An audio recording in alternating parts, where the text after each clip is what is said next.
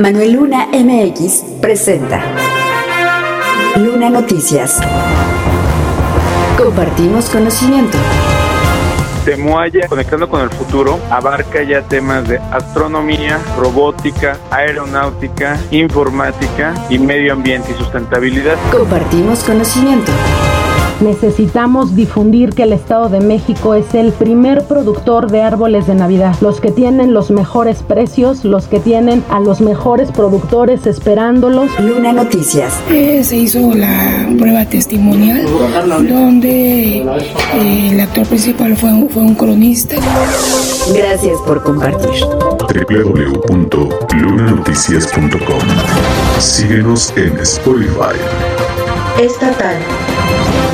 Uno de los productos de la temporada navideña que más se cultiva en el Estado de México es el árbol de Navidad y la entidad, de acuerdo con la secretaria del Medio Ambiente, Alelie Rubio Arronis, es primer lugar en su producción, por lo que es fundamental apoyar a las comunidades de los municipios de Xonacatlán, Valle de Bravo, Jalatlaco y Amecameca, que todos los días están incrementando su producción, así lo informó durante el primer corte de árboles de Navidad en la comunidad de Tejocotillos, en el municipio de Xonacatlán. Necesitamos difundir que el Estado de México es el primer productor de árboles de Navidad, los que tienen los mejores precios, los que tienen a los mejores productores esperándolos para darles el mejor servicio, que somos los principales productores de toda la ornamenta que conlleva los árboles de Navidad, con escobilla, con ocochal, todos los productos que están alrededor. Y Xonacatlán tiene una característica, está produciendo esfera y está produciendo peluches increíbles, que todo el Valle de Toluca, que todo el Valle de México venga a todos los municipios del estado que tienen esta producción. Ante el llamado de los productores por la ausencia de apoyos como a los productores de maíz, reconoció la deuda que existe con el campo mexiquense.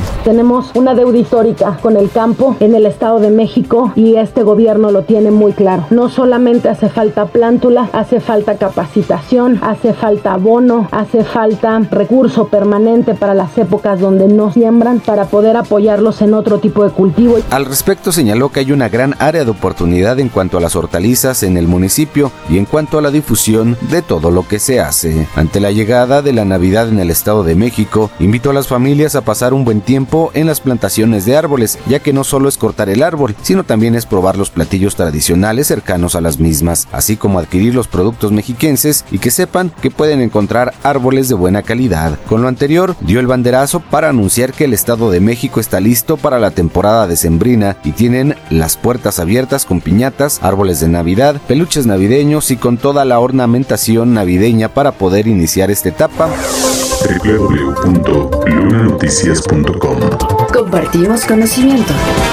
Durante la sesión de trabajo de la Comisión de Límites Territoriales de la Cámara de Diputados, fueron presentadas más pruebas en el diferendo limítrofe por el conflicto territorial entre Tecámac y Tonanitla, donde se encuentran como terceros interesados Nextlalpan, Ecatepec y Jaltenco. Al respecto, la diputada presidente de la comisión, Elba Aldana Duarte, informó que se realizó la audiencia con una prueba testimonial de un cronista para que respondiera a diversos cuestionamientos que ayuden a los municipios a resolver el conflicto. Eh, se hizo la prueba testimonial donde eh, el actor principal fue, un- fue un cronista al cual todos los municipios excepto Ecatepec le hicieron preguntas. El- y eh, faltó no hubo presencia ningún- en ninguna manifestación por parte del municipio de Nextlalpan.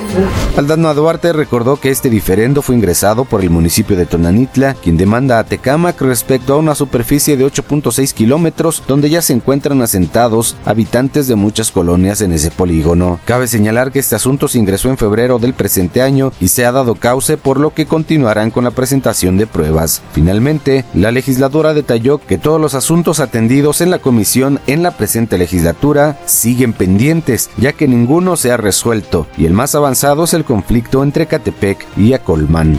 Luna Noticias presenta Entrevista. Platicamos con José Santos, quien coordina el proyecto Temuaya Conectando con el Futuro, un proyecto dirigido a estudiantes de tercer año de preparatoria para acercarlos a la ciencia y la tecnología, que nos platica qué trata el proyecto para este año, el cual se realizará en la Universidad Mexiquense del Bicentenario, plantel Temuaya.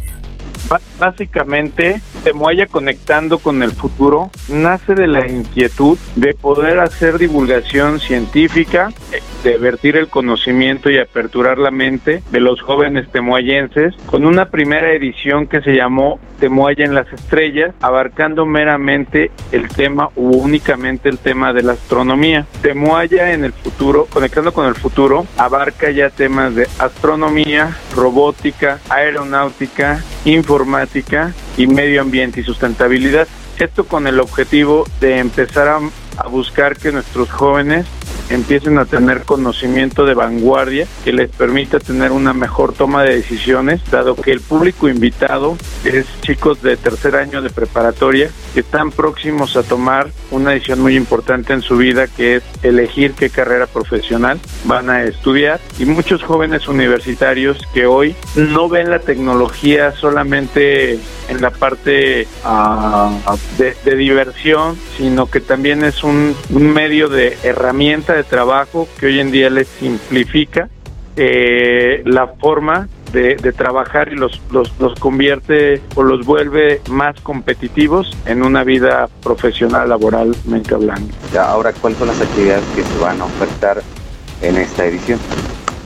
Bueno, las actividades que vamos a tener en esta edición van desde foros, eh, ponencias magistrales. En esta ocasión tendremos ocho ponencias magistrales en el escenario principal. También tendremos 12 conferencias en, las aulas ubicadas en el interior del edificio de la universidad.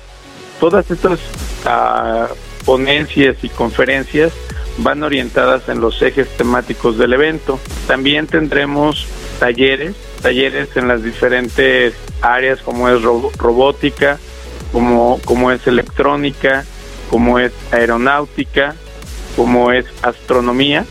Tendremos talleres interactivos donde los jóvenes podrán palpar con sus propias manos eh, temas como piedras eh, de, de, tema de tema astronómico, así como podrán hacer algunas actividades de arma tu propio tu propio robot. También tendremos el tema de una exposición, una zona artesanal, un pabellón artesanal. Tendremos un área gastronómica donde los, los, los asistentes podrán disfrutar de alimentos para la hora de la comida y la cena, dado que el evento comienza a la 1.30 de la tarde y termina a las 12 de la noche.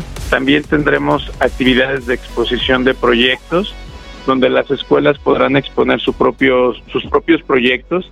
La universidad tendrá en exposición cerca de 12 proyectos y, do, y, y, talleres, de los, los cuales actualmente tienen concurso. Eh, también tendremos la parte de, telescopios.